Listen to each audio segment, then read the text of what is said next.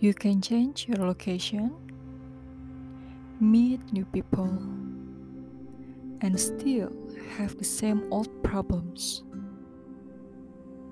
To truly change your life, you need to look inward, get to know and love yourself, and heal the trauma and dense conditioning in your. This is how you get to the root.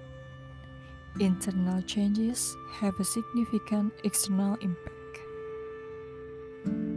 Semakin dewasa, kamu semakin menyadari kalau kesepian gak akan pernah bisa dihindari.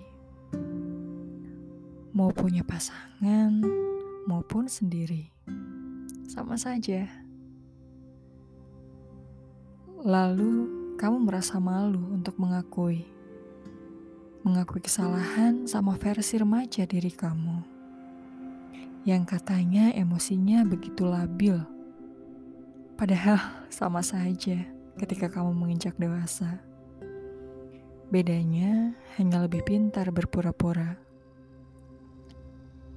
Satu langkah bagi seorang dewasa sama besarnya dengan seribu percobaan seorang remaja.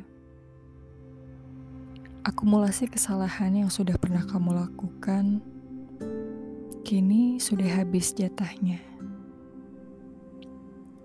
Setidaknya kamu jadi belajar apa yang mau kamu pilih?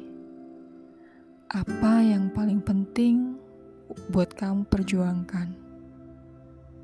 Dan untuk siapa kamu berjuang?